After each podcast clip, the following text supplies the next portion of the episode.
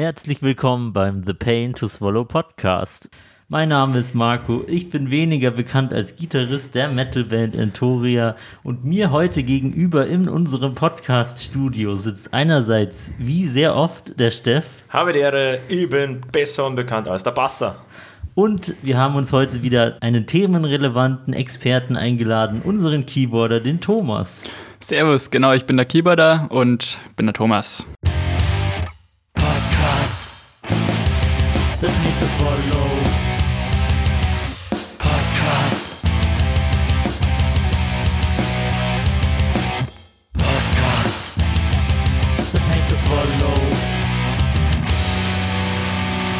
Willkommen zurück, Thomas. Du warst ja schon mal bei uns beim Podcast. Genau. Schön, dass du wieder da bist. Genau, die Älteren werden sich erinnern, Thomas war schon mal in einer Folge dabei. Und zwar war das die Folge über Schweden. Ich glaube, die heißt Metal in Nordeuropa 2. Genau, da war ich allerdings nicht in diesem Studio, sondern habe das von Schweden aus aufgenommen und deswegen ist es jetzt hier doch eine Premiere, in einem Studio zu sein. Stimmt, beim letzten Mal waren wir über viele hundert Kilometer getrennt. Jetzt sitzen wir an einem Tisch. Gott sei Dank, dass das wieder möglich ist. Darauf einen wunderbaren Schluck Bier, meine Freunde. Prost! Prost. Ja, es gilt ja das Gerücht, ich bin der Prostbeauftragte in der Band und ich muss meinem Titel alle Ehre machen. Genau, Nicht- das Nicht wird nur in der Band, sondern in der ganzen Welt. Prostbeauftragter Steff, grüß Gott. Ah ja, a Prost, ja, schick gerne vorbei, gell? Prost. Mach eine Agentur auf. Kann man dich auch für die Wiesen buchen. als Animateur. Da könnte ich eine kurze Anekdote erzählen. Ich bin mal von der Wiese heimgegangen, von der Wiesen. Wiese. Oh ja, jetzt, jetzt seid ihr gleich gesteinigt. Und Oh, die Postfächer quillen über mit Hassnachrichten. also, ich bin heimgegangen und dann ging vor mir, sagen wir, ein kräftiger bayerischer Mo und vor ihm torkelte ein italienischer Gast und er ist dann zum Speim gegangen und der Bayer stürmt auf ihn zu und ich dachte mir so, was passiert jetzt? Und dann zerrt er ihn so hoch und sagt, Kimber, Kimber, jetzt trinken wir nur. Und dieser junge Mann hing so völlig zerstört in seinem Arm, so, und er so, "Ja, jetzt trinken wir nur an Kim und dann dreht der wieder um und geht von Richtung U-Bahn zurück aufs Festivalgelände. Und ich würde mal sagen, entweder hat er versucht, ihn tot zu saufen oder es war ein legendärer Beweis für Völkerverständigung durch Volksfeste. Kannten die sich oder waren das zwei random Leute? Also ich weiß es natürlich nicht genau, aber es sah für mich sehr random aus, weil die gingen voreinander. Also Okay. Was für eine merkwürdige Geschichte. ja, was man so alles erlebt, gell? In unserem schönen Bayernland. Heute haben wir uns das Thema Keyboard im Metal vorgenommen, weswegen auch der Thomas als Experte dabei ist. Doch bevor wir hier schon ins Thema einsteigen, haben wir hier im Podcast ein Ritual, das so grausam ist, dass ich mir lieber die Fingernägel ausreißen würde. Ein Ritual, das so abscheulich, dass selbst die Hölle es wieder ausgespuckt hat, oder? Genau, nämlich trinken wir hier im Podcast immer einen ekligen Schnaps oder wenn wir keinen Schnaps zur Hand haben, ein anderes ekliges Getränk. Der eklige Schnaps. Was hast du mir denn heute mitgebracht, Steff? Oder mir, was hast du uns denn heute mitgebracht? Ich hoffe, der Thomas hat einen gestählten Magen. Ich habe nämlich das Gebinde des Grauens 2.0 ausgegraben. Und diesmal trinken wir keine äh, lapidaren Liköre, sondern äh, Liköre fragwürdiger Farbe. Ja, genau. sondern äh, grauenhafte Spiritosen, die man wahrscheinlich zum Fensterreinigen verwenden kann. Ähm, sagt mir mal eine Farbe. Außer weiß, das lassen wir mal außen vor. keine Ahnung, gelb. Ich nehme mal an, mit Gelb ist dieses hier gemeint. Okay. Das andere ist auch gelb. Ja, stimmt allerdings. Da haben die nicht alle fast die gleiche Farbe. Irgendwie musste ich es eingrenzen, mir ist auf die Schnelle nichts Dümmeres eingefallen. Eine Zahl zwischen 1 und 4 wäre zu einfach gewesen. Ja. Fünf. Es sind vier Fläschchen in dem Gebinde gewesen. Dieser hier sieht zumindest objektiv ganz hübsch aus und er hat sogar die kubanische Steuerbanderole drauf. Nee, Aber kannst du das überhaupt objektiv beurteilen? Du bist ja ein Subjekt. stimmt. ähm, ja, was sagt ihr denn dazu? Es sieht sehr hübsch und sehr hochwertig aus. Und da ist eine 7 drauf. Das heißt, das Produkt ist schon älter. Ja, schaut irgendwie nach Apfelsaft aus. 38 Prozent schon. Also von der Flasche her könnte man jetzt schon meinen, dass es eher ein höherpreisigeres Produkt ist. Oder was sagst du dazu? Ja, das fragst du mir jedes Mal und jedes Mal kriegst du die gleiche Antwort. Ah, neu. Das Gebinde des Grauens hat 3,99 gekostet und beinhaltet vier Fläschchen hochprozentigen Rum oder, wenn man das Rum nennen kann, Rumverschnitt. Rumverschnitt Also hat das Fläschchen hier mit am Doppelten drin, also äh, 4CL, 99 Cent gekostet. Ja, aber auf den Literpreis hochgerechnet ist das jetzt schon einiges. Dann sind es ja fast 10 Euro. Ja, aber wir wollen ja nicht in Literpreisen denken, sondern uns geht es um die absolute Sparfuchsität. Ah, der, das kurzfristige Sparen ist hier im Vordergrund. Richtig. Ich schenke euch mal ein. So. Mal schauen. Aber deinen kannst du schon ganz voll machen. ja, natürlich. Ja, natürlich. Ja, ja, ja, ja. Der Steff spart nämlich nicht nur beim Einkaufen, sondern auch beim Einschenken. Ich schenke mir ungern selbst zu viel ein, weil dieses Zeug hat es wahrscheinlich in sich. Na gut, dann riechen wir mal dran. Hm, riecht. riecht wie ein typischer Hochprozentiger. Es riecht für mich wie. Ja, das hat wieder irgendwie so, aber das sage ich ja eh immer. Es hat für mich so einen Putzmittelgeruch. Ja, du putzt gerne, habe ich manchmal das Gefühl. Fensterschein putzen, da wäre immer so schön. Oh. Die Reinigungsmittel machen einem immer so schwummrig. Einen Schluck fürs Fenster, einen Schluck für mich. Thomas, was sagst du denn zum Geruch? Riecht das nicht wie eine Frühlingsbrise brandend an den Seen von Lappland? Frühling. ja. Ah, eher Winter. Riecht eher Hätte jetzt wie mal gesagt. Tod und Verderben als Ja. wieder Winter. Dann wollen wir hier nicht lange drum rumreden, sondern Prost. Ja, haut's euch nein, Prost. Prost. Alter. Schmeckt wie jeder billige Snaps. Ja, der war erstaunlich mild am Anfang und hatte einen erstaunlich vielseitig unangenehmen Nachgeschmack, fand ich. Meinst Also ich finde, ein Obstler brennt viel mehr runter irgendwie. Ja, gebrannt hat Also, er ehrlich gesagt relativ ja. wenig, gell? Für 38 Prozent. Genau. Oder 38,5. Lass mich nochmal spicken. 38 genau. Das ist auch sehr wichtig, weil im Gebinde des Grauens habe ich eingesehen mit 37,5. Oh. Den müssen wir noch mit 50-prozentigen Wodka strecken. Ja. Ob man das 0,5% weniger rausschmeckt? Wir werden es in den nächsten Folgen erfahren. Ah, Pfui Teufel, gehen wir über zum Keyboard. Ich muss kurz was nachspülen. So schlecht war es jetzt auch wieder nicht. So viel zu unserem Pflichtteil. Wer die letzte Folge gehört hat, wird sich erinnern, dass wir kurz über das Mammut-Festival gesprochen haben. Hierzu gibt es jetzt noch ein Update. Nämlich sind inzwischen schon über 60 Prozent, also zwei Drittel der Tickets weg. Das heißt, zwei von 300 sind schon weg. Wer noch ein Ticket haben möchte und uns am 20. November auf dem Mammut-Festival in Königsbrunn besuchen möchte, sollte es sich beeilen. Oder unsere lieben, wundervollen Gäste von The Gingerbread Experience auch am Start. Man kann nie genug Werbung für die Leute machen, die uns besucht haben im Podcast. Immer wundervoll. Das ist sehr nobel von dir. Schleichwerbung, schleich den. Ich sehe gerade auf deinen Notizen steht 4.11.2001. 21. Oh, das sieht aus wie eine Null. Okay, ich dachte schon, du hast dich langfristig auf diese Folge vorbereitet. Lang, Ja, lang klar. ist es her. Schon mal gehalten vor 20 Jahren, den ganzen Spaß. Das ist so, wie wenn man Schulreferate öfter hält. genau, ja, ja. Ich habe da noch eine alte Vorlage von vor vier Jahren. Wenn wir jedes Jahr recyceln, dann jedes Mal gute Note kassieren. Jedes Mal einfach das Design ändern. Das haben wir Genau, damals ja. bei Strafarbeiten wirklich so gemacht. Die hat man unter der Bank aufgehoben und wenn man wieder Ärger gekriegt hat, hast du die andere Straf hast die wieder hergezeigt, weil die hat der Lehrer nicht eingezogen gehabt damals. Das war ja leichtsinnig von ihm. Ja, er hat sie auch offenbar auch nicht mal gelesen. Also hast du einfach so einen Lorem Ipsum-Text hingeschrieben.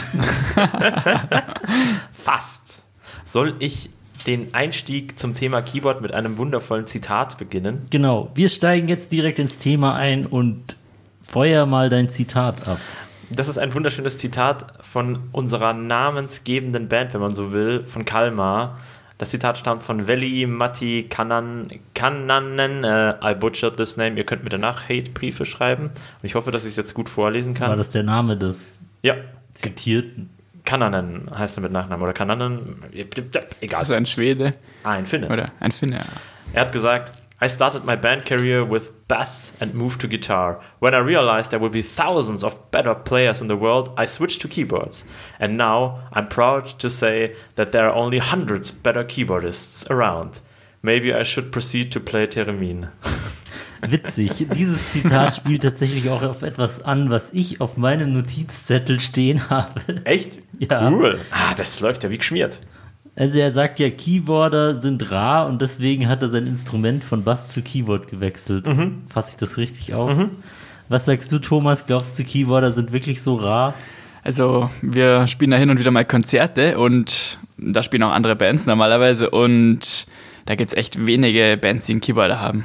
Ich weiß jetzt nicht, ob das an unserem Subgenre liegt oder, oder ob das generell so ein Ding ist, aber es ist schon echt wenig, habe ich das Gefühl. Aber glaubst du, das ist wenig, weil wenig Bands Musik machen, wofür ein Keyboard notwendig wäre? Oder weil es einfach wenig Keyboarder gibt und die Bands dann keinen passenden Keyboarder finden und es dann einfach, weiß nicht, vom Band abspielen? Das ist mir auch schon aufgefallen, dass total viele Bands irgendwie den Keyboarder bzw. das Keyboard oder irgendwas vom Band abspielen. Ich denke, das liegt halt vor allem schon daran, dass es nicht so viele Keyboarder gibt und ich meine, bei Entoria hat sich ja auch irgendwie hingezogen, die Suche nach einem neuen Keyboarder von mir, habe ich gehört und also scheinbar ist da schon was dran, dass es nicht so viele Keyboarder gibt. Ähm, und dass vielleicht auch nicht so viele Kinder irgendwie Keyboard lernen, sondern lieber Klavier am Anfang und dann halt irgendwann aufhören, weil sie keinen Bock mehr haben. Das, Oder das Keyboard als eine Art Grundeinstieg der musikalischen Entwicklung sehen und dann vielleicht noch ein zweites Instrument lernen. Ja. Oder so und dabei dann bleiben, genau. Ja. das, das wäre jetzt genau meine Anschlussfrage gewesen. Äh, Klavier und Keyboard dasselbe, nicht dasselbe? Kann man beides spielen, wenn man eins davon gelernt hat? Ah, Ich würde sagen, der Unterschied ist, ähm, ist größer als von Keyboard zu Orgel. Also so das Spielgefühl auf der Orgel ist äh, viel ähnlicher zum Keyboard als äh, zum Klavier. Echt, oder? Ja. Krass. Hast du mal auf einer Orgel gespielt? Äh, ja, genau, weil mein Bruder bei der Kirche arbeitet nebenbei noch und ähm, da habe ich dann eben Zugang zu einer Orgel und habe da schon mal ein paar Lieder drauf gespielt. Wie viele Oktaven hat eine Orgel? Weißt du das gerade zufällig? Naja, also im Prinzip hast du ja gar nicht, also man hat ja verschiedene Ebenen sozusagen und die einzelnen Ebenen selber haben gar nicht so viele Töne, aber das Coole ist halt, dass man verschiedene Ebenen hat und dann auch Töne für die Pedale für die Füße, mit denen man dann auch noch Töne spielen kann zusätzlich. Und das ist halt schon cool, dass man mit den Füßen auch noch Basstöne dazu klatschen kann irgendwie. Und Beim klassischen Klavier hat man doch auch so Fußtasten. Genau, da hat man im Prinzip drei Pedale. Eins dafür ist, äh, eins davon ist irgendwie dafür, um den Ton länger zu halten. Dann gibt es noch, ich weiß nicht, ich kenne mich da auch nicht aus. Es gibt auf jeden Fall nur drei Pedale und das sind keine Töne, sondern eher um den Ton zu verändern, den man halt mit den Händen spielt. und ich habe das richtig verstanden. Keyboard und Orgel sind ähnlicher zu spielen als Keyboard und Klavier. Ja, Krasser Scheiß. Hätte ich nie gedacht. Und Zumindest gibt es beim Keyboard auch Orgelsounds. ja. aber auch Klaviersounds. Kannst du Klavier spielen? naja, was heißt können? Die klassischen Stücke habe ich jetzt nie wirklich hingekriegt. ähm, Aber glaubst du, wenn du jetzt eine gewisse Zeit zur Verfügung hast und die Noten, dass du es dann irgendwann relativ einfach lernen könntest oder eher schwierig? ja, ich habe das Gefühl, ich habe beim Klavier-Keyboard schon mein, mein Potenzial relativ ausgeschöpft. Also egal wie viel ich übe, ich werde nicht mehr besser zurzeit irgendwie. Okay. Oh Ähm, nein. Also, Lass das ich weiß nicht. Lass das nicht unseren Manu hören, der sagt, was? Das ist ja zu einfach. Das lässt sich ändern. Wer uns Entoria in letzter Zeit wenig, weniger verfolgt hat, sollte wissen, du bist inzwischen die dritte Besetzung am Keyboard. Wir haben einen sehr hohen Verschleiß. Vielleicht bist du ja der Erste, dem es jetzt zu einfach ist. Und die anderen, äh, denen war es zu kompliziert. Ja, aber zum Beispiel beim Zwiespalt habe ich ja das Solo selber geschrieben fürs Keyboard und das war schon wirklich am, am Limit für mich. Also da kann man jetzt nicht mehr sagen, dass das zu einfach ist. Ja, die ist anderen Lieder, das, das geht schon. Das geht runter wie Öl, das, das Keyboard-Solo. Du hast ja auch ein Pedal, wenn wir proben. Wofür ist Genau. das denn gedacht? Ich habe sogar zwei Pedale und äh, zwar das eine ist auch ein Sustain-Pedal, das gibt es beim Klavier auch. Und das macht sozusagen, dass der Ton dann einfach länger gehalten wird. Also wenn man jetzt irgendeinen Klaviersound anspielt, dann wird der halt auch gehalten.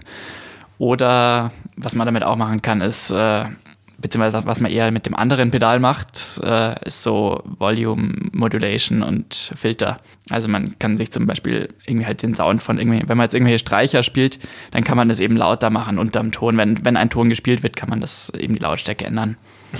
Ich wollte gerade sagen, ha, als Seiteninstrumentspieler, da braucht man ja seine Füße gar nicht. Dann ist mir gekommen, Moment mal, wir benutzen ja die Effektpedale. Nein, Im Gegenteil. krass. Das ehrlich gesagt, abgesehen vom Gesang, und selbst da gibt es ja Pedale für Effekte, die Füße sind immer involviert. Beim Keyboard, bei Ja. Bass und Gitarre, beim Schlagzeug sowieso. Bei der Querflöte. Richtig. Mundharmonika, Maultrommel. Weil Wie kommst du ohne deine Füße aus im Instrument? Gibt es eigentlich ein Instrument, das man nur mit den Füßen spielt? Oh, Boah, ich kenne keins. Double Bass. Ah, ja. Ja, aber das spielt man ja selten alleine. Äh, bei manchen von unseren Liedern ist es schon so, dass ich dann nur auf einem Fuß stehe und mit dem anderen die ganze Zeit irgendwelche Pedale bediene oder so. Gerade wenn auch noch Synthesizer ist, dann kann man mit dem anderen Pedal halt eben diesen Sound noch mal modulieren oder so. Ich habe mir im Zuge der Vorbereitung auf diese Folge, als ich das Zitat rausgesucht habe, musste ich gleich mal nochmal äh, nachsuchen, wie ein Theremin klingt. Dann bin ich auf eine Playlist gekommen mit obskuren Instrumenten und es gibt ein Instrument, es sieht aus, wenn ich es spontan beschreiben müsste, wie ein Dönerspieß aus Glasscheiben. Also ihr kennt doch diese singenden Gläser. Ja. Und das ist dann eben eine aufeinander gesteckte Walze mit verschiedenen Tönen bei singenden Gläsern und du hältst dann auch deine Finger so drauf und machst so. Es dreht sich wie so am Spieß. Es ist einfach, es ist völlig abgefahren. Das kann ich mir jetzt nicht vorstellen, wie das aussieht, aber Ich werde nochmal raussuchen, wie das heißt. Dönerspieß mit Glasplatten äh, irgend sowas hört sich ja schon mal lustig an. irgend sowas habe ich auch vor Augen. Also es ist, es ist quasi ein Instrument, was dafür gedacht ist, diese singenden Gläser, ohne dass du sie aufstellen musst. Du musst halt deine Finger nass machen und musst so, Ja, also so Okay. die Gläser schwingen oder drehen sich irgendwie automatisch. Und Genau, das- du hältst nur noch die, die Gibt es da einen Finger. Motor oder? Ja, genau. Ah, Das ist äh, Spannend. kurios, was es alles gibt. Das erinnert mich an die Folge, in der du vom elektrischen Riesenkasu erzählt hast. Ja, bei Spasm. Ich erinnere mich. Hat es gerade geklingelt? ich glaube, es ist eventuell unsere Pizza da. Das schneiden wir dann raus. Thomas, was ist dein Lieblingseffekt beim Keyboard? Lieblingseffekt. Ah, das ist was, was der Manu gar nicht so gern mag, und zwar die Pitch Modulation. Das ist, dass man so einen Ton hoch oder runter ziehen kann. Das habe ich bei diesem Zwiespalt-Solo, spiele ich das live hin und wieder, aber das mag der Manu irgendwie nicht. Und deswegen verwende ich das relativ sparsam. Das ist das Tremolo des Keyboards, wenn man so will. Wuh, wuh, wuh, oder? Ja, das ist, dass man so oder sowas machen kann. Schöne Oder halt Grüße an dieser Stelle an unseren anderen Gitarristen, den Manu. Ja. Du hast ja quasi alle Sounds der Welt zur Verfügung, wenn ich das richtig sehe, oder? Ja, theoretisch mehr oder weniger. Es ist halt immer die Frage, wie gut das dann reproduziert ist. Da gibt es welche, die besser sind, welche, die schlechter sind. Du spielst ja nebenbei auch Akkordeon. Taugt dir der Akkordeon-Sound vom Keyboard oder ist das im Vergleich zu einem echten Akkordeon Müll? Also der, der Akkordeonsound von einem äh, von meinem Keyboard ist äh, tatsächlich eher Schrott. Okay. Aber das mit nebenbei Akkordeon spielen, ja, das habe ich für einen Akustikauftritt bei Entoria mal gemacht, aber allzu viel habe ich da noch nicht Aber das war äh, damit hervorragend. Erfahrung. Ich habe ja auch mal mit Akkordeon angefangen, aber das war so anspruchsvoll, weil das im Vergleich zum Bass eine massive Umstellung ist. Weil mit Tasteninstrumenten habe ich noch nie was am Hut gehabt. Ich habe ja mal Harfe gespielt, auch Seiteninstrument. Ist auch wieder völlig anders, aber ähnlicher dem Bass. Aber technisch gesehen ist ein Klavier ja auch ein Saiteninstrument. Ja, wenn man es ganz grob genau nehmen will. Aber, also, der Ton wird von Seiten erzeugt, aber anschlagen tust du ja auf Tasten. Du zupfst ja die Seiten nicht. Also eine Mischung. Eine Mischung aus Schlaginstrument und äh, Ein Hybrid. Also ist das Klavier doch die ultimative Musikmachmaschine. Aber was ich beim Akkordeon auch noch ziemlich cool fand, ist, dass man diesen Ton halt im Nachhinein auch noch beeinflussen kann. Weil beim Keyboard oder Klavier haut man halt auf die Taste drauf und dann hat man einen Ton. Während beim Akkordeon kann man den Ton auch einfach äh, lauter werden lassen oder leiser werden lassen und so weiter während dem Ton. Sind Klavier und Gitarre die Könige der Instrumente? Inwiefern? Das sind doch die, wenn man an Musik denkt, die ersten Sachen, die einem in den Sinn kommen, oder? Ich weiß nicht, ich glaube, in der musikalischen Früherziehung ist der Klassiker die Blockflöte. Das ist richtig, ja. Ansonsten Krone oder König der Musik würde jetzt eher theoretisch zu Bass oder Schlagzeug sagen, weil das braucht man einfach in so vielen Musikrichtungen und das ist sozusagen das Fundament und ohne dem geht's nicht. Aber da, denk, da denkt keiner dran, finde ich. So als erstes. Ja, das äh, stimmt wohl. Ja, beim Bass, so in der elektronischen Musikrichtung ist der natürlich auch sehr wichtig, aber wird nie live eingespielt. Immer irgendwie elektronisch erzeugt, würde ich mal behaupten. Ja. Ich habe mir Ja. auch letztens überlegt, wie ist es denn bei großen Orchester, Orchestren, Orchesters, bei einem Orchester? da gibt es ja selten ein Klavier, aber des Öfteren habe ich da schon Keyboards gesehen. Ich glaube, das liegt halt eher dadurch äh, daran, dass Keyboard einfach praktischer ist. Mehr Moderationsmöglichkeiten. Naja, ein Klavier auf die Bühne zu kriegen, das ist halt riesig und sperrig und äh, Ja, Und, ich glaube, sein Konzertflügel ist entweder in der Location fest auf der Bühne Ja. oder man nimmt ihn nicht mit. genau, ja. Und ein Keyboard lässt sich auch leichter verstärken. Das schließt man einfach an die Anlage an und hat es verstärkt und laut genug. Wenn ein Klavier, da muss man wieder Mikros aufstellen und so. Gehen wir mal zu den Anfängen deiner äh, musikalischen Erziehung, Thomas. Womit hast du angefangen? Mit Keyboard? Ich habe mit dem Keyboard angefangen, ja. Wann hast du angefangen? Das war, als ich sechs Jahre alt war, also 2002 oder 2003 rum, so die Richtung. Warum Und, hast du angefangen? ähm, da gab es von irgendeiner Musikschule in der Region so eine Veranstaltung, wo mich meine Mama mitgenommen hat und haben verschiedene Kinder eben was vorgespielt und meine Eltern haben auch gemeint, ja, lern halt ein Instrument, wenn dir das äh, vielleicht dir muss das ja. Radau Ja, genau, der muss irgendwas tun. Wenn ich solche Geschichten höre, komme ich mir vor wie, ich habe, ich glaube, ich habe meine Kindheit verschwendet. Ich habe auch bei einem Bass angefangen. Ja. nicht. Also ungefähr, wenn er schon in keinem Sportverein ist und dafür eher unbegabt ist, dann klappt es ja vielleicht mit der Musik. Und Witzigerweise hat der Armin ja fast genau dieselbe Origin-Story erzählt. Ja. Nur wir haben das für die Band gemacht, oder? Klares Ziel vor Augen. Aber was hast du dann angefangen? Ich habe dann mit dem Keyboard gleich angefangen, weil ich habe halt eben bei dieser Veranstaltung gesehen, wie Kinder Keyboard gespielt haben und fand diese ganzen Funktionen und Knöpfe und diese ganze Technik so cool irgendwie und dass das alles so alleine machen kann, theoretisch auch. Und genau, dann habe ich eben Keyboard-Unterricht genommen und direkt auch Keyboard-Unterricht gekriegt und nicht wirklich mit Klavier angefangen. Kannst du dich an das erste Stück erinnern, was du gelernt hast? Boah. Bestimmt alle meine Ich Entchen. wollte gerade sagen, Ja, ja, irgendwas in die Richtung wahrscheinlich. beim Bass ist es ja immer. Ein Song, der in jedem Musikladen verboten ist. Wenn du das da auflegst beim Testen eines Instruments und dann sagst du, boah, ich kann spielen, dann sagen die so, Sicherheitsdienst, schmeißen sie dich raus. Also war es so eine Mischung aus Begeisterung für Musik und Technik, die dich da damals geritten hat. Ja, genau, schon. Wobei diese Begeisterung für Technik beim Keyboard ein bisschen abgeflaut ist. Also ich, diese ganzen automatischen Sachen, das brauche ich jetzt alles nicht mehr. Das ist Du bist quasi back to the roots ja mittlerweile. genau ja. Das ist halt für Leute, die es nicht so gut können, finde ich. Oder für Alleinunterhalter oder so Geschichten. Wenn ich mir als äh, jetzt fast über zehn Jahre Musik machender Mensch einen Ratschlag an damals geben könnte, hätte ich gesagt, lass die Technik erstmal weg, konzentriere dich auf die Basics, dann bist du am Anfang nicht so überfordert. Ja, auf jeden Fall. Und äh, an der Technik kannst du dich verkünsteln, wenn du die Grundlagen drauf hast. Es macht auch viel mehr Spaß, wenn man ein gewisses Know-how mitbringt, oder? Beim Keyboard auch? Ja, schon. Vielen witzigen Sachen. Ja, aber dieses Know-how, das war natürlich am Anfang nicht da, wo ich es angefangen habe zu lernen. Und halt auch generell dieses ganze musikalische Verständnis, das habe ich dann auch erst mit der Zeit gelernt. Das braucht einfach Zeit. Hattest du dann Einzelunterricht an der Musikschule oder waren das so Gruppentherapien? Äh, tatsächlich beides. Also ähm, die ersten drei, vier Jahre war es Einzelunterricht und dann nochmal fünf Jahre irgendwie Gruppentherapie. Und ja, nach zehn Jahren habe ich dann ungefähr aufgehört mit dem Unterricht. Wann hat es angefangen, dass der Metal in dein äh, musikalisches Schaffen Einzug gefunden hat? Oh, ich würde sagen, das war so zwei, drei Jahre, bevor ich mit Entoria angefangen habe. Da habe ich dann irgendwie halt schon verschiedene Metal-Bands gehört und wollte das halt auch irgendwie spielen und habe mir dann Arrangements geschrieben oder aus dem Internet besorgt oder runtergeladen. Vorzugsweise Bands mit Keyboard? ja, tatsächlich schon, ja. Uh, jetzt ein paar Beispiele. Also am Anfang habe ich relativ viel Linkin Park gespielt, das geht halt auch gut auf dem Keyboard. Haben Linkin Park live einen Keyboarder gehabt? Ja, ja. Ah, okay. Beziehungsweise sie haben den, den Keyboarder und einen DJ sogar noch. Als zwei verschiedene Personen? Als zwei verschiedene Okay. Personen, genau.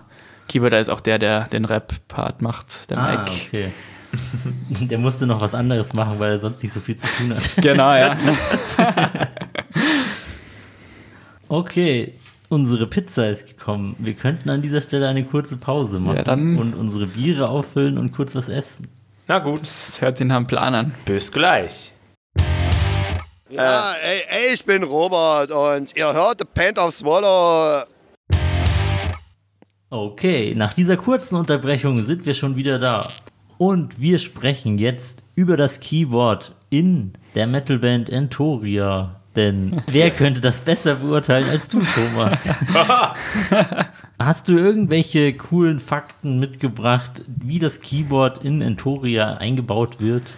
Ähm, Das Ding ist, äh, vor kurzem, zwei, drei Bandproben vor heute, sind wir mal draufgekommen, dass ich ständig diese Intros spielen muss, gefühlt.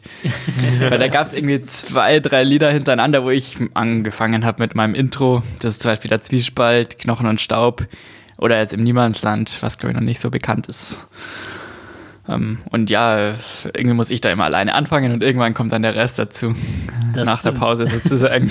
Wahrscheinlich prozentual spielst du eines der häufigsten Intros. Ja, ja. auf jeden Fall. Manchmal muss der Armin auch so einen dreisekündigen Schlagzeugpart zum Einspielen. Genau. Das klassische Disch, Disch, Disch und dann geht's los. Ansonsten, wie baust du die Keyboards in Entoria ein? Ja, also im Prinzip ist es das, wofür ich zuständig bin, sind immer die hohen Töne, die hohen Frequenzen irgendwie. Weil unten im Bass, da ist der Steff, in der Mitte sind die Gitarren und oben ist halt nichts außer ich. Und deswegen spiele ich da immer. Und was da dann hauptsächlich ähm, bei Entoria der Fall ist, sind dann so orchestrale Sachen, irgendwelche Streicher, irgendwelche Chöre oder so Geschichten halt.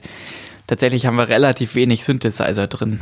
Also das Keyboard bei Entoria ist dann halt hauptsächlich klassisches Keyboard. Was ist unser schlimmster Song für dich als Keyboarder? Äh, kommt auch an, auf, äh, in welcher Hinsicht schlimm es ist. Äh, bei Eves habe ich relativ wenig zum Spielen, deswegen ist das ein bisschen langweilig teilweise. Aber da, Das ist wahrscheinlich der langweiligste Song. Ja, genau. Also, Iveps bedeutet, ich will euch bluten sehen von unserem ersten Album, für die, die es nicht kennen. Genau. Insidernamen für unsere Songs. Ja, wer hat schon Zeit, bei jeder Bandprobe, ich will euch bluten sehen zu Ja, sagen. das heißt nur E-Webs. Knochen und Staub heißt übrigens Knorrstab bei uns.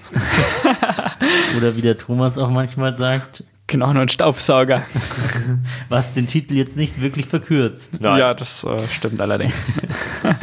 Ansonsten eins der coolsten dagegen ist jetzt auf jeden Fall von den neuen Sachen Schicksalsvereitelung. Das haben wir auch noch nie live gespielt, aber das, das mag ich gern. Und was auch Spaß macht, sind also die Nachtwanderin und Zwiespalt. Einfach weil es herausfordernd ist. Was zockt sich am anspruchsvollsten? Am anspruchsvollsten ist der Zwiespalt. Als Keyboarder? Genau, ja. Ah. Das äh, Solo irgendwo in der Mitte drin. Verstehe. Ja, das kann ich nachvollziehen. Da gab es bei mir auch so einen Part, wo ich, äh, stellt euch die vier Bassseiten vor. Äh, Ich zweite sehe sie Bassseite, direkt vor mir. genau, zweite Bassseite, siebter Bund und dann geht's runter auf den fünften Bund und Oha. dann das, oh nein, warte, warte, warte, das ist der vierte Bund. Ja, ich weiß es gerade nicht. Jedenfalls geht es ein Stückchen runter und Vom dann siebten auf den fünften, das sind ja riesige Sprünge. mit dem kleinen Finger, ja. Und dann slidest du da runter und es geht alles in, in zackigen Achteln und dann macht es. Ich glaube, niemand außer dir kann sich das vorstellen. Nutzt eure Imaginationskraft. Los, Thomas, erklär sowas im Keyboard-Format. Ich will Zurück. jetzt, dass die Zuhörerinnen und Zuhörer wissen, wovon ich rede. Zurück zum Keyboard. Wir schalten live zurück zu Thomas. Was mir auf jeden Fall aufgefallen ist, ist, dass die Lieder, Lieder von Entoria schon um das, beziehungsweise schon auch das Keyboard brauchen, beziehungsweise davon leben. Also ich denke, es gibt jetzt kein Lied, wo, wo es komplett unnötig ist, äh, das Keyboard, mehr oder weniger. Also da sind alle Instrumente eigentlich schon Genau, das. Gegenteil ist der Fall. Wir hatten drin. schon mal einen Auftritt zu Zeiten, wo wir äh, keinen festen Keyboarder hatten. Und da war die Frage, was spielen wir überhaupt? Weil alles, was äh, Keyboard-Passagen in sich trägt, sich nicht wirklich geeignet hat ohne Keyboarder. Ich bin gespannt, welcher Auftritt das gewesen sein soll. Da, wo wir den Ersatz-Keyboarder hatten. Das, äh, damals hatten wir aber noch einen festen Keyboarder, der ist nur spontan ausgefallen. Das Ja. war damals noch unser erster Keyboarder, der, ich nenne ihn mal bei seinem offiziellen Namen Sebastian. Ja, Also, das war noch zu Zeiten des ersten Keyboarders. Ja. Wir hatten gar kein Konzert, wo es keinen festen gab. Wir hatten damals, als einer der Wechsel anstand, auch mal überlegt, ob wir es ganz ohne machen, aber irgendwie. ist nicht so lustig. Da müsst ihr mal die Lieder schon umschreiben dafür dann. Ja. Ja, auf jeden Fall. Wisst ihr, was mir gerade kommt? Wir sind erstaunlich viele Leute für eine Underground-Metal-Band, oder? Zu sechst? Wir sind eher über dem Durchschnitt. Ja, vielleicht laden uns deswegen manche Bands gar nicht zu ihren Konzerten ein, weil sie dann so viele Leute durchfüttern Ja, müssten. genau. irgendwie. So früh, jeder sauft vier Bier, dann wären wir pleite. Das geht gar nicht. Naja, dafür war ich schon auf zu vielen Events, wo es gar keine Freigetränke oder gar kein Essen gab. Ja, wahrscheinlich richtig. für eine Underground-Band ist wahrscheinlich im Metal-Bereich vier bis maximal fünf, wenn der Sänger einzeln ist, Hm. der Durchschnitt. Und für eine klassische Punkband wahrscheinlich dann nur vier Leute. Ja, ja. Oder dann drei, wenn der Sänger noch Gitarre Genau, spielt. genau. Wenn der Sänger Instrumentalist ist, dann brauchst du vielleicht maximal drei Leute. Ja, genau. Wahrscheinlich werden die Bands äh, nicht deswegen erfolgreich, weil sie so gut sind, sondern einfach, weil sie halt einfach so billig sind, oder? Wir hatten ja auch mal die Theorie aufgestellt vor ein paar Jahren, als auf jedem Festival Corpi Klani gespielt hat, dass die entweder einfach so günstig sind, dass sie die halt noch einladen, damit sie, weil Ja. sie noch Budget dafür haben, oder die einfach einen verdammt guten Booker haben. Ja, genau. Das war immer so die Frage so, ja, bauen wir eine Hüpfburg auf oder laden wir Corpi Klani ein? Mach Corpi Klani, es kommt günstiger. Mach mal, mach mal. Gebucht. In den alten Tagen. Dann gehen wir doch mal zum nächsten Themenblock über, nämlich Metal-Bands mit Keyboards. Ich habe mir da mal so ein paar Top-10-Listen von Keyboardern angeguckt und einige Namen dort sind häufig gefallen. Oh ja. Ich habe mal drei aufgeschrieben, die ich öfter gelesen habe. Ganz, ganz oft habe ich gelesen Jordan Rudess von Dream Theater. Oh ja, den habe ich auch gelesen. Ja. Dann sehr oft war noch dabei Jane Werman von Children of Bodom ja. und Jens Johansson von Stratovarius unter ja, anderem. Genau, die drei habe ich auch gehört bei den Listen, wo ich angeschaut habe. ähm, ja, Rhodes ist halt äh, mit seinen Solos äh, relativ bekannt von Dream Theater.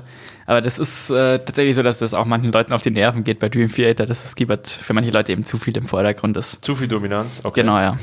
Ich bin jetzt gar nicht so tief drin in denen. Was haben die so für Songs? Eher lange, oder? Ja, also da gibt es Lieder, die über 20 Minuten sind.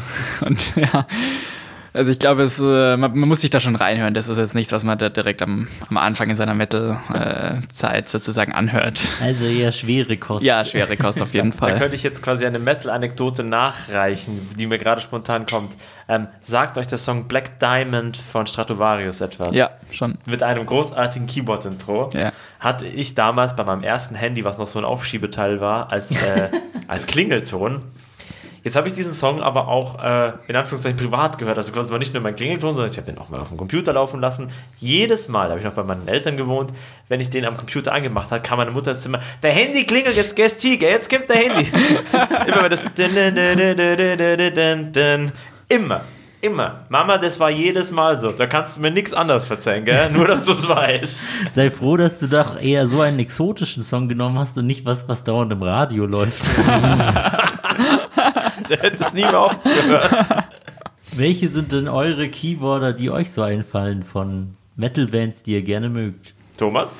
Ja, der Keyboarder von Epica auf jeden Fall. Der hat mich auch relativ äh, stark beeinflusst in meiner Bühnenpräsenz, mehr oder weniger.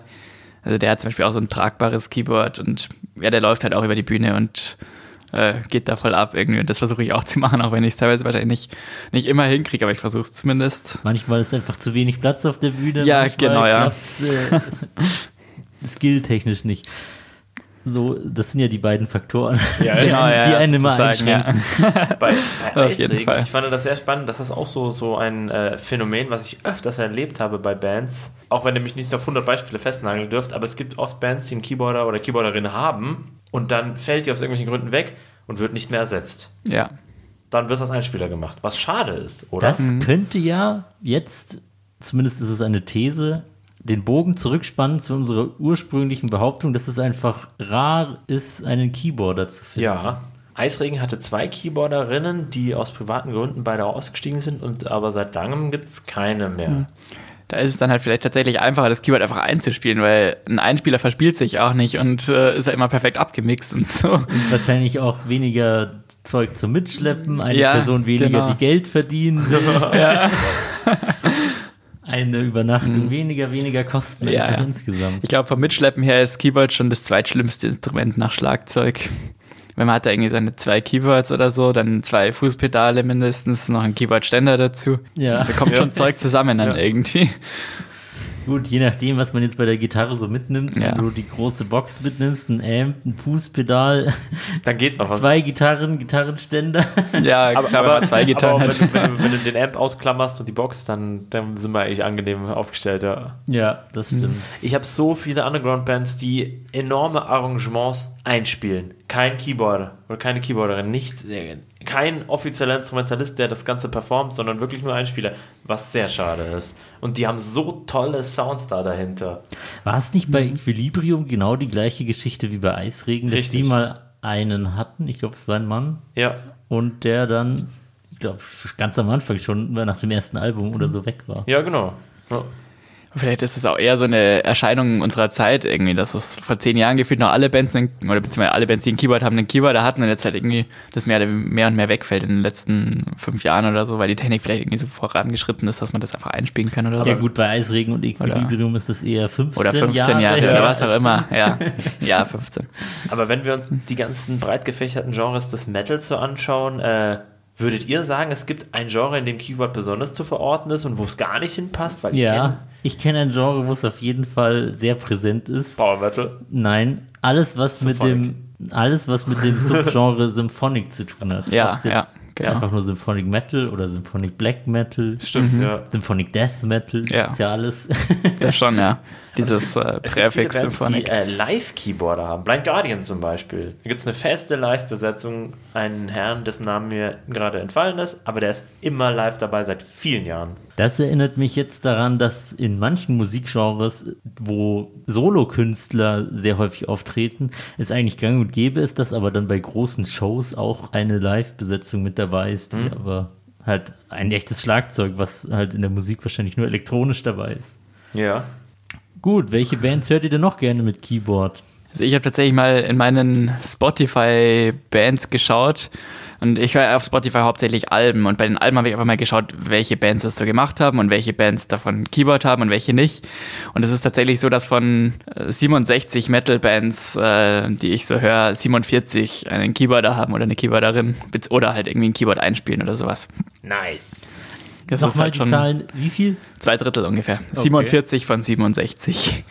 Ich habe jetzt keinen so einen tollen Vergleich aufgestellt, aber ähm, also Einspieler haben, sagen wir mal, also wenn ich schätzen müsste, 80% von allen äh, Bands, die ich höre und vor allem die großen Bands haben Keyboard. Deswegen wäre meine These noch, macht ein Keyboard-Sound die Metal-Musik bekömmlicher für Leute, die weniger mit Metal am Hut haben. Was denkt ihr? Ich denke das zum Beispiel an, äh, Moment, stopp, stopp, stopp, stopp. zum Beispiel an Sabaton, an Power. Ja, also ich denke schon, dass, äh, ja, ich denke, das ist so. Ja, es, es bringt mehr Abwechslung rein, vielleicht auch, oder beziehungsweise mehr Melodie. Und die Melodie ist halt das, was vielleicht manchen Leuten, die jetzt äh, frisch zum Metal kommen, eher so ein bisschen schwerfällt oder fehlt oder so. mehr und- zartere Töne in Ist sozusagen, ja, genau. Ja, Ich könnte mir aber auch gut vorstellen, dass es damit zusammenhängt, wenn eine Band groß ist, macht sie große Shows und da gibt es dann noch Intros, Outros zu irgendwelchen Ja. Liedern. Kann man Guter sich Keyboarder Gedanke, leisten, ja. oder? Ja, auch das. Ja, aber es gibt halt noch viele dramaturgische Elemente, die ein Ja. Keyboarder dann gut. Ja, Da, das da kann muss schon ich gerade an ein. Powerwolf-Konzert denken, wo der Keyboarder, der Falk Maria Schlegel, also auch sehr bekannte Figur in der Ja. Metal-Szene, da gab es gleich zwei Keyboards auf der Bühne und erst mal von dem einen zum anderen äh, Hm. gelaufen. Super geil. Den den habe ich auch draufstehen für, äh, als Beispiel für Keyboarder im Metal. Weil der ist ja auch im Prinzip so diese zweite Hauptfigur auf der Bühne Ja. neben dem Sänger. Und ein sehr sympathischer Musiker einfach. Das ist, äh, Powerwolf macht immer eine gute Show. Es ist ein bisschen Mainstream, wenn man so will, aber super gut. Von der Show her auf ja. jeden Fall. Ja. äh, Gut, ja. Ein sehr bekannter, in Anführungszeichen, Metal-Keyboarder, der bestimmt auch außerhalb des Metal-Genres, also im sogenannten Mainstream, wie du es nennst, sehr bekannt ist, ist natürlich Flake von Rammstein. Oh ja. Ich wusste heute nicht mehr, wie ich mich weiter auf diese Podcast-Folge vorbereiten soll, weshalb ich mir auf Spotify das erste Buch von Flake als Hörbuch komplett angehört habe, um in der Hoffnung, es würde mich noch weiter inspirieren. Ein Buch. Ein Buch als Hörbuch quasi, Okay. von ihm selbst eingelesen, kann ich Interessant. empfehlen. Uh.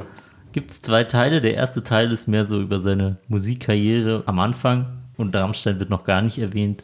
Der zweite Teil ist dann eher so Tour, Leben und so weiter. Ja. Ist sehr unterhaltsam. Flake Lorenz, das einzige Grischball der Band Rammstein, gell? Alles solche bufften Typen hier.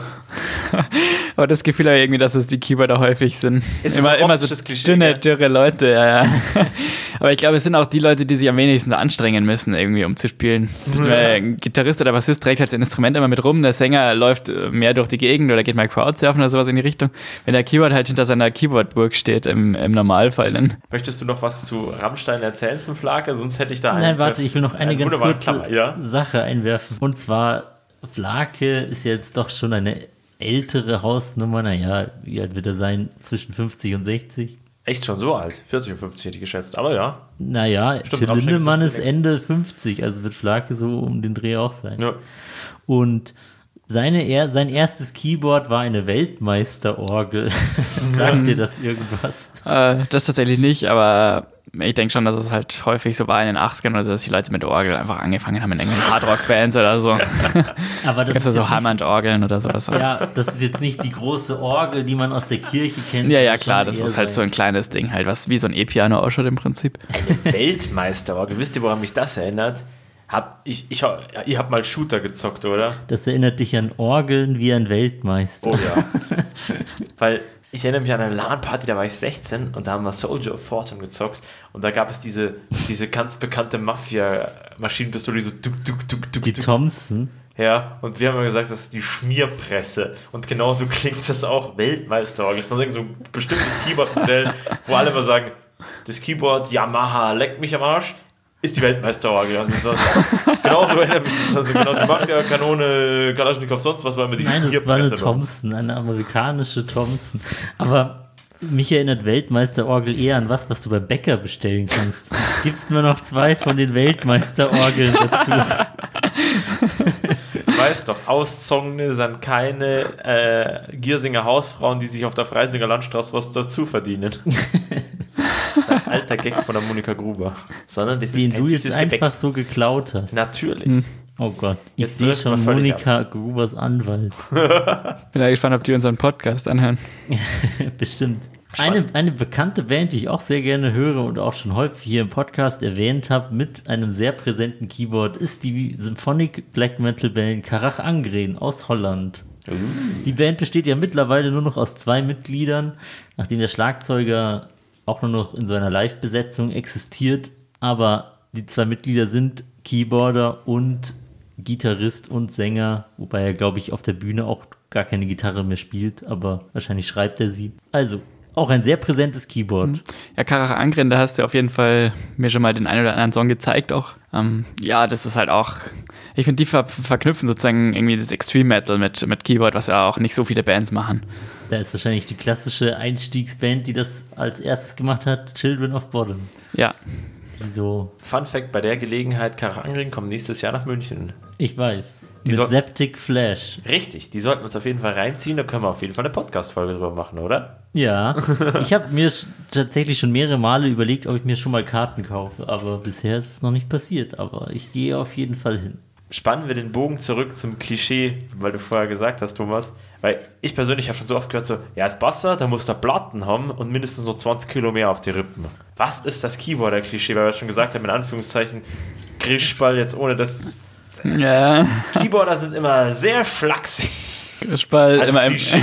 immer im Hintergrund, vielleicht noch ein bisschen nerdig oder so. Ich denke, das sind so. Seit wann haben denn alle Bassisten eine Platte? Also keine Haare mehr oder was? Ja, genau. Früher habe ich mir das oft anhören müssen. So, als Basser muss der Glatzen haben und dann noch ziemlich bumpert sein. So. Das war immer so das Klischee, was ich gehört habe. Vielleicht ist es auch nur ein Klischee, dass ich das immer gehört habe, aber Ja, wie die meisten Klischees. ja, genau. also das Klischee Keyboarder, nerdig, schlaksig, Genau, eher im Hintergrund. kein Frontschwein, aber das Ja. ist ja nur der Sänger. Ja. genau. Gut. Eine Band, die mir auch noch einfällt und die sogar zwei Keyboards, wenn man es denn so nennen will, hat, ist Ailstorm. Die haben sowohl eine, ein Keyboard als auch eine Keytar. Oh ja, stimmt, da spielt ja der Sänger auch noch Gitarre nebenbei. Genau. Genau. Also Gitarre ist im Prinzip so ein Umhänge-Keyboard, das dann auch mit irgendeinem Computer oder irgendwas verbunden ist, wo man halt dann auch irgendwie rumrennen kann, wie, wie, wie wenn man eine Gitarre hätte oder sowas in die Richtung. Genau, die Kitar ist heute ein sehr exotisches Instrument. Eigentlich hatte sie ihre Hochzeit so in den 80ern. Es gibt mittlerweile auch kaum noch Hersteller irgendwie dafür. Oh, Es scheint wirklich aus der Mode gekommen zu sein, das Instrument. schwer zu kriegen. Ja, Also ich habe mal ein paar Genres rausgesucht, wo die Kita damals sehr präsent war. Das war einerseits halt dieser Synthie-Pop, New Wave, Neue Ja. Deutsche Welle. Modern Talking. Genau. Ja, dann noch so Progressive Rock und auch Glam Metal, so wie Van Halen, dieses berühmte Lied Jump ist, glaube Ja. ich, auch auf einer Kita gespielt. Wenn ich Kita bei Wikipedia eingebe, war tatsächlich das erste Ergebnis halt das Ergebnis zur Kita und das zweite Ergebnis war Modern Talking. ist das Zufall? Ihr habt diese Musikvideos äh, vor dem geistigen Auge, das ist ein Gräuel, gell? Weil die halt nicht wirklich spielen, sondern der Herr Bohlen packt seine Gitarre nur am Hals und macht dann so.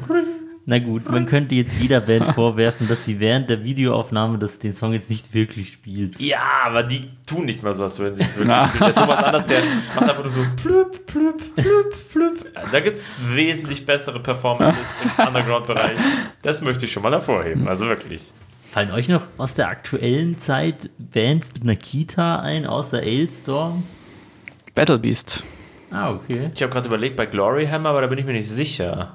Oder ob die auch noch im, im, im klassischen Keyboard spielen. Hm. Also bei Glory Hammer ist ja der Typ von Ailstorm, der Ja. Chris Ansonsten- Baus, dabei. Ansonsten diese Piraten-Metal-Band aus, äh, aus Australien, bei denen wir mal auf dem Konzert waren. Irgendwie. Lagerstein. Ja, Lagerstein. Lagerstein. Ich glaube, die haben auch einen Gitarrespieler. Ich, ich habe selten eine Band gesehen, die aus so vielen Bandmitgliedern besteht wie Lagerstein.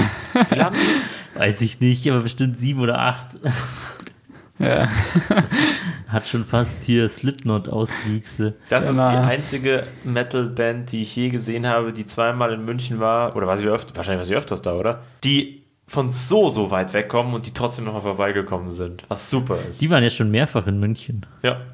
Aber du musst es erstmal so weit schaffen wie Slipknot, dass du eigene Bandmitglieder hast, die einfach nur auf irgendwelchen Ölfässern rumdreschen während der Bühnenshow. Ja. Aber die trotzdem fest zur Band gehören. Das sind ja vielleicht die, die auch aufbauen irgendwie. Nein, das sind schon tatsächlich Bandmitglieder. Ach so, okay. Weil ich finde, dann hätten wir es geschafft, wenn wir endlich Leute hätten, die uns unsere Instrumente aufbauen. Und was haben Sie gelernt? Ich bin Ölfassionist bei äh, Slipknot gewesen. Bitte was? Percussionist schimpft sich das dann.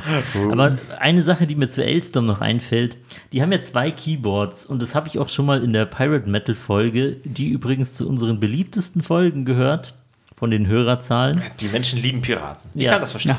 Und Wikinger. Richtig. Genau. Ähm, das Ailstorm, dadurch, dass die einen Keyboarder und einen Keytar-Player haben, komplett ohne irgendwelche Effekte und Hintergrundeinspieler auskommen. Was durchaus eine Seltenheit ist bei den größeren Bands. Ja. Ja. Bei vielen, wenn dann mal der Laptop ausfallen würde, würde wahrscheinlich gar nicht mehr so viel bleiben. Ja, das ist bei uns äh, bei Antoria eigentlich ziemlich gut, dass wir. Also ich kriege schon noch hin, alle Keyboard-Stimmen zu, zu spielen, gleichzeitig auch. Auch wenn es halt teilweise auch zwei gleichzeitig sind, zwei mit unterschiedlichen äh, Einstellungen, mit unterschiedlichen Stimmen. Aber das, das kriege ich noch immer hin. Also da finde ich es ganz gut, dass unsere Lieder nicht so kompliziert geschrieben sind, dass man da dann irgendwie noch einen Computer hinterherlaufen lassen muss, sondern das ist bei uns schon noch relativ handgemacht, irgendwie, dass man Fände ich alle noch spielen kann. irgendwie schade, wenn, Ja, auf jeden wenn man Fall. dann sogar einen Keyboarder hat und dann immer noch nicht genug. Ja, genau, ja. Ich denke, das ist vor allem im Symphonic Metal auch schon gang und gäbe, da noch was einzuspielen. Weil zum Beispiel Demo Borgia machen das ja auch, dass sie, obwohl sie einen Keyboarder haben, noch Sachen einspielen noch. Ja, die Muborgia hatten ja auch mal so eine Tour, wo sie mit so einem ganzen Orchester Ja, ja, unterwegs stimmt. waren. Das wäre auch mal eine Folge wert. Das gab es nämlich schon bei mehreren Metal-Bands. Ich denke da an äh, Rage, also nicht Rage Against the Machine, sondern nur Rage mit dem Lingua Mortis Orchester. Die Deutschen. Ja, Rage. ja. Ah. Ja, Epic hat das auch mal gemacht, irgendwann 2013, Stimmt, da erinnere ich mich auch an Aufnahmen. in, irgendwo in Holland. Das taugt richtig. Also Ja. Metalband mit orchestralem Sound Mhm, ist ja. Brutal. Ich glaube, das ist halt ein Riesenaufwand, das zu organisieren, dass man da.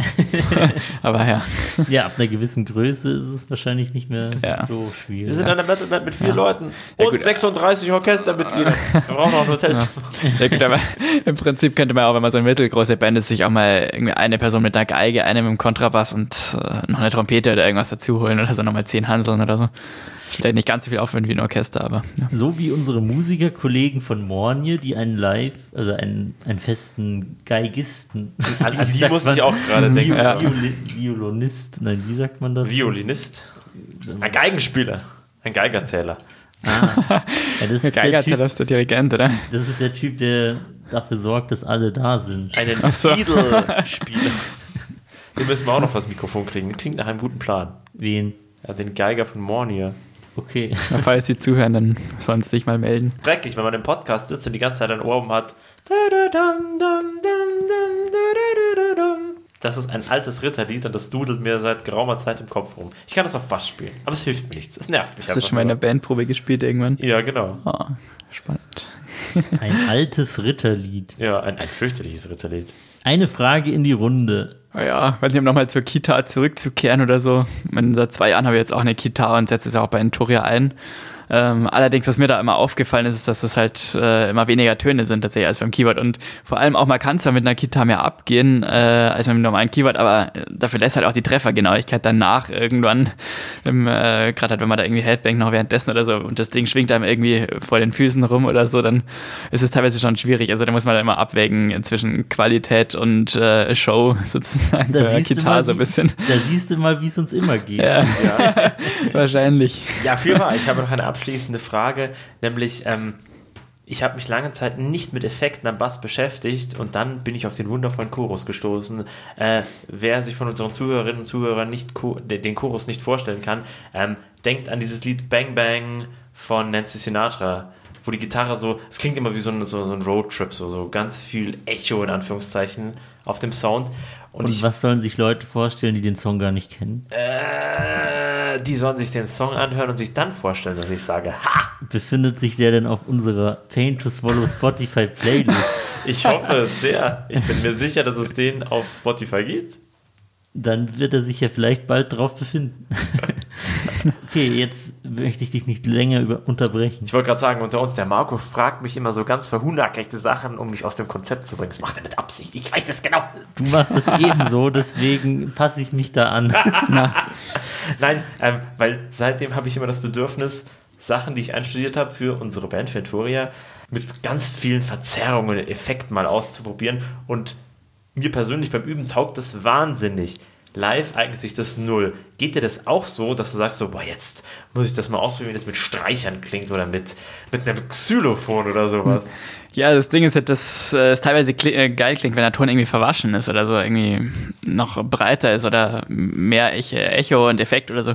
Aber halt live, wenn man das spielt, ist, äh, ist dann halt zu viel teilweise und dann ist es halt nur noch Matsch, was bei den Zuhörern ankommt. Aber du probierst es zu Hause dann- auch aus nächstes Ja, ja, schon hin und wieder, ja. anfühlt. Genau. Was man da noch so machen könnte. Aber meistens ist halt das, was der Manu dann schreibt, schon das Sinnvollste. Ja. Also der hat da schon ein Gefühl dafür, das Keyboard nicht zu overkill zu machen. Und ich Ja. denke, das, Das, obwohl er selbst gar kein Keyboard spielen kann. ja, schon. Da fühlt man sich. Interessanterweise. So, ah, jetzt muss ich noch ein bisschen am Sound drehen und mal schauen, Ja. was da so rauskommt. So, Ja. Lebesound. Weil ich glaube, gerade wenn man irgendwie mit Synthesizern arbeitet und so, dann kann man schon auch äh, viel falsch machen, was das Keyboard im Metal angeht. Was uns eigentlich auch so ein bisschen zu unserem nächsten Punkt bringen könnte, eventuell, dass halt gewisse Leute das Metal, Keyboard im Metal dann schon als untrue ansehen sozusagen und da halt gewisse Vorbehalte dagegen haben dann auch. Manowar hatte damals auch kein Keyboard. Deswegen dürfen wir alle kein Keyboarder haben. ja, interessanter Punkt. Fällt dir dazu was ein, Ja. Steff? Kurioserweise fällt das Prestige in einer musikalischen Gruppe immer auf Gitarre und Gesang. Ist echt so. Genau. Auch als Bass ist es immer so, du bist der Bass. Oh mei. Also, ich weiß aber auch nicht, woher sich dieses Klischee Ich glaube, das, nähert. das Klischee mit dem Bass kommt einfach daher, dass es so ähnlich aussieht wie eine Gitarre und wahrscheinlich der Standard 0815 nicht selbst Musik machende Mensch da gar keinen Unterschied sieht. Ist richtig, ja. Man sieht nur einen Menschen auf der Bühne, aber man hört ihn nicht. Weil den Bass hörst du ja selten so präsent raus. Ja, der richtig, unterstützt aus dem Hintergrund. Genau, man hört es nur, wenn der Bass nicht dabei ist. Genau.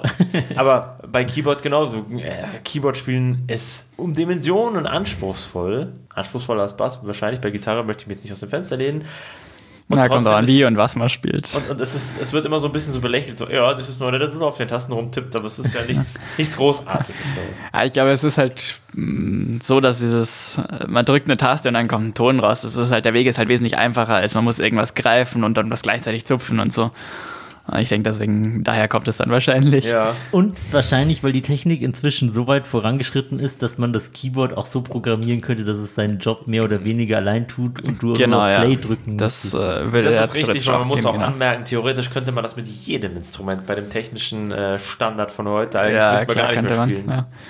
Aber wenn ich das halt machen würde, dann äh, würde es ja auffallen, wenn ich mich nicht mehr verspiele irgendwie auf einmal. Genau, das Lustige ist eigentlich, dass wir auf der Bühne sind und uns verspielen, damit die Leute wissen, dass es live Genau. ist.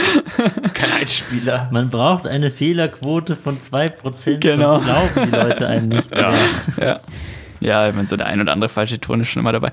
Und was mir auch hin und wieder auf der Bühne passiert ist, dass ich dann noch die falsche Voice hatte. Das hatte ich mal irgendwann beim Tod in Rot. Da gibt es ja dieses, dieses, äh, diesen Zwischenpart mit den Hörnern irgendwie. Und einmal hatte ich dann noch die Streicher ein, eingestellt und das hat sich dann voll komisch angehört und es war irgendwie, irgendwie leise. Und dann, ich glaube, es war schon ein bisschen komisch für die Leute, die zugehört haben, aber sowas gehört halt auch irgendwie dazu, wenn man später sich dann mal irgendwie vergessen, Knopf zum Drücken, wo dann die, diese Stimme umstellt, dann sozusagen. Und ich glaube, die Leute, die das live anschauen, hören die Songs jetzt nicht jeden Tag mehrfach. Ja, wahrscheinlich. Oder so wie wir, wir proben sie zumindest einmal die Woche Ja. und kennen die Songs dann nicht so gut, dass sie das, glaube ich, nicht Ja. äh, raushören in einem Live-Konzept, in einem Live-Zusammenhang. Mhm.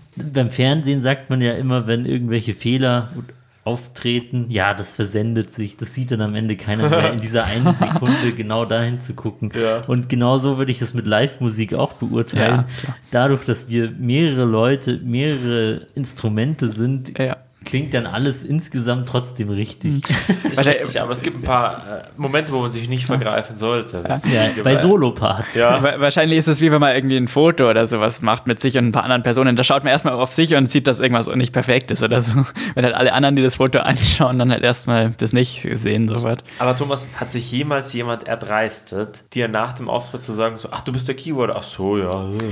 Nee, das äh, war tatsächlich noch nicht Gott so. sei Dank. Also es war immer alles sehr positiv. Verehrte Herrschaften, wer das in der Metal-Szene macht, shame on you. Da kann ich mal wieder nur auf das Buch also von Flake verweisen, für das ich wirklich keine Werbung mache. Das, ich finde es einfach unterhaltsam. Da erzählt er von einem Auftritt von Rammstein, wo er halt zu Fuß zur Konzertlocation gegangen ist und dann nicht reingelassen wurde. Ja, du hast ja kein Ticket. Du, du kannst jetzt hier nicht einfach reingehen, aber ich muss nachher spielen. Ja, Das kann jeder sagen. Ja. Und dass er immer, wenn, wenn so Fans äh, bei einem Meet and Greet oder so sind, dass er dann derjenige ist, der das Bild machen muss. Selten gar nicht so erkannt wird als Bandmitglied. Das finde ich witzig, weil er sieht relativ markant aus für meinen Geschmack. Ja gut, aber der wird ja auch nicht denselben Anzug anhaben, den er auf der Bühne aufhat. Das ist richtig, In ja. seinen Alltagsklamotten wirst du ihn vielleicht auch erst auf den zweiten Blick erkennen. Aber Rammstein assoziiere ich immer mit lauter so durchtrainierten Panzerschränken und Flake Lorenz hat diese Statur nicht im Vergleich zu allen anderen Bandmitgliedern. Ja, interessanterweise denke ich, wenn ich an Rammstein denke, halt erst zu, erst an Till Lindemann und dann gleich an den Keyboarder irgendwie. Aber das liegt vielleicht auch daran, dass ich Keyboarder selber bin und weiß nicht. Gut, zum Thema Metal und Keyboard fällt mir jetzt gar nicht mehr so viel ein. Wenn ihr noch irgendwas zu besprechen habt, tut es jetzt. Ja, ich denke, das war es dann eigentlich größtenteils. Ich kann nur sagen, schön, dass du da warst, Thomas, und ich freue mich aufs nächste Mal. ja, Aber- danke für die Einladung. Noch ist die Folge ja nicht Aber ja. Es ist niemals vorbei. Möchtest du jetzt noch kurz auf die Metal Archives Random Band der Woche zu sprechen kommen? Gut, möchten wir im letzten Teil der Sendung noch auf die Metal Archives Random Band des Monats, die wir aber erst letzte Woche ausgewählt haben, eingehen? Ahoi. Gut. Letzte Woche haben wir die Band Depraved Inclination gezogen. Und wir bleiben immer im Raum, weil die kommen aus Österreich. Genauer gesagt aus Graz. Und da waren wir ja vor kurzem erst. Ja. Ich war auch auf der, der Facebook-Seite von denen und habe gesehen, dass ich Leute in meiner Freundesliste habe, die die Seite geliked haben. Nice. Also auch, die, auch mit dieser Band sind wir quasi, also es ist jetzt keine völlig willkürliche Band, Ja. zu der wir keinen Bezug haben. So verwebt sich die Community, kann man ganz klar sagen. Also, Depraved Inclination wurden erst 2020 gegründet, also quasi eine Corona-Band. Ein frisches, junges Blut in der Die Metal-Szene. sind aus Graz in Österreich und machen Black Metal. Genauer gesagt würde ich persönlich es sogar eher in die Atmospheric Black Metal Richtung. Würde ich auch ganz klar sagen.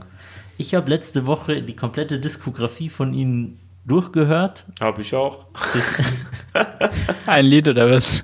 Bisher haben sie eine EP. Die Ah. kam 2020 raus, raus und hieß Amygdala. Amygdala. Okay. Das ist ein Bereich im Hirn. Okay. Das ist auch wie so eine genretypische, also die Band Depraved Inclination ist wie eine genretypische Band aufgebaut, nämlich besteht sie nur aus zwei Mitgliedern. Wer braucht seine Black Metal? Laut Metal Archive sind es Florian Plochel und Martin Langmann, die beide auch in anderen Bands mitgewirkt haben früher. Also, lang. Aber gerade in dem Subgenre von Black Metal gibt es ja häufig Bands, die irgendwie nur zwei, drei Leute haben. Oder, Oder auch häufig ein- nur einmal Ja, ja, ja, Ja, genau. da gibt es sehr gute. Die Band Seed zum Beispiel, auch aus Österreich. Ist Österreich das neue Mecker des Black Metals? Gefühlt schon irgendwie von so Atmosphärik, Black, Black Metal und so. Requiem for the Sky. Keine Ahnung, ob da jetzt ganz viele herkommen oder halt mir nur ein paar einfallen. Weiß ich nicht. Kann ich nicht sagen, ob ich mehr aus Hm. Ja. Deutschland oder aus Österreich kennen würde. Von vielen weiß ich auch gar nicht, ob sie aus Deutschland oder Österreich sind. Hm. okay. Auf jeden Fall, sag nochmal den EP-Titel. Amygdala. Das ist ein Teil Amygdala. des Gehirns. Ja. Ich wusste mal welcher, aber jetzt komme ich gerade nicht drauf. Das liegt aber auch am erhöhten Weißbierkonsum. Es tut mir leid. Wie fandest du denn die EP? Hat sie dir gefallen? Ja, also ich möchte es jetzt nicht irgendwie abwertend klingen lassen, wo wir letztes Mal über Repent gesprochen haben. Das war nicht genau mein Sound. Das war, ich habe nichts gegen Thrash Metal, der war mir zu grob, aber das war mehr so, da konnte man sich für mein Empfinden besser reinfallen lassen in den Sound. Es war schwer und gut. Mehr mein Stil, mein persönlicher Geschmack. Okay, ich habe es gut durchgehört. Es war, hat mir gefallen, aber mir war es fast zu schwer. Aber ich bin Echt? halt auch nicht so der Atmospheric-Typ. So wie du jetzt eher weniger im Thrash-Metal zu Hause bist, finde ich manchmal die Atmospheric-Sachen etwas langweilig und schwer. Aber es ist eine gut aufgenommene EP und ich würde auch einen Song als Anspieltipp nennen und ihn auf die Playlist packen, Unbedingt. nämlich Herbst des Lebens. Thomas, das hast ist du der den zweite Sound auch Song. gehört? Ich habe es nicht gehört, aber deutsche Texte hört sich ja schon sehr interessant an, auf jeden Fall auch. Ja, teilweise deutsche Texte. Auf Mhm. der EP sind vier Songs, wovon drei einen englischen Titel haben. Ach so, und einer ah, einen deutschen. ja. 25 Prozent. Ich würde jetzt Oh mit ja. dieser einen EP nicht auf, das, auf die komplette Band schließen. 25 Prozent ist ja schon mehr als Equilibrium zurzeit macht, oder? Wahrscheinlich. Also, ich würde mal abwarten, wie es beim Album aussieht, das bestimmt irgendwann kommen wird. Geil. Und wahrscheinlich wird es auch wieder Deutsch-Englisch gemischt, aber mal schauen, wie da die Anteile so sind. Aber als Support für eine richtig abgefahrene Black Metal Tour kann ich mir die Band sofort vorstellen. Deswegen ähm, Daumen hoch, wie man heutzutage modern sagt. Gut, dann ziehen wir mal eine neue Band. Oh mein würde Gott. ich vorschlagen. Wenn ich nicht vom Mikro weggehen müsste, würde ich den Thomas jetzt neben mir so schütteln. So, ah, ah, Aufregung. Ah. Seid ihr bereit? Ich habe auf den Button Oh. geklickt. Und? Oh, diesmal bewegen wir Spannend, wenn wir uns selber weit. drankommen. Diesmal verlassen wir den europäischen Kontinent. Alles klar, was kommt? Japan? Nein, Neuguinea? USA. Ah, Die oh, Metal Band, äh, die Random Archives Metal Band des Monats, Schrägstrich der Woche. Ich glaube, wir variieren da ein bisschen, je nachdem, Wie wie, viele anbietet. Themen wir sonst so auf der Liste haben. Es gibt immer viel zu bequatschen bei uns, wie ihr schon mitbekommen habt. Ist Trommelwirbel Oh, Grave Disgust. Gra... Oh, Entschuldigung. Grave des Ghost. Ich möchte nicht zu viel vorwegnehmen. Ich sage nur einige Sachen. Sie sind noch aktiv. Sie sind aus Kalifornien. Sie machen Death Metal und den Link zu der Band findet ihr in der Podcast-Beschreibung. Die hören wir uns alle bis zum nächsten Mal an und sprechen irgendwann darüber. Lasst euch den Metal gut schmecken. Ei. An dieser Stelle würde ich die Folge langsam beenden und am Ende der Folge haben wir eine letzte Tradition, nämlich erzähle ich immer einen schlechten Witz. Ich brauche jetzt kurz eine Sekunde, um den Witz zu finden. Ja, Thomas, googeln. du hast jetzt noch ein paar Sekunden Zeit, dir die Ohren zu verkorken. Ansonsten müssen wir uns den schlechten Witz reinziehen. Na, ich glaube, das letzte Mal, wo ich dabei war, habe ich den schlechten Witz erzählt. Und ihr hattet jetzt auch keine Zeit, euch die Ohren zu verkorken. Ich weiß Also- es gar nicht mehr, welchen Witz du damals erzählt hast. Zeit für Ja. mich, die Folge nochmal anzuhören. Ja. Auf jeden Fall habe ich jetzt meine Liste geöffnet. Und Jetzt geht's los. Was glaubt ihr, ist der Lieblingsalkohol von Tauben, also den Vögeln? Äh. Bevor du den Witz jetzt wieder kaputt machst, löse ich auf. Ich darf nie raten, dass du es bekommt, Thomas, gell? Du darfst nicht mehr raten, seitdem du mir den Witz einmal kaputt gemacht hast. Das heißt, ich bin zu gut im Raten. Okay, hau raus. Ich bin Du hast Rateverbot. Ich würde nicht drauf kommen. Das ist natürlich der Wodka Gorbatschow. Gut, an dieser Stelle gibt es nur noch eine Sache zu sagen und zwar Teil des Schiffs, Teil der Crew, Teil des Schiffs, Teil der Crew, Teil des Schiffs, Teil der Crew. Teil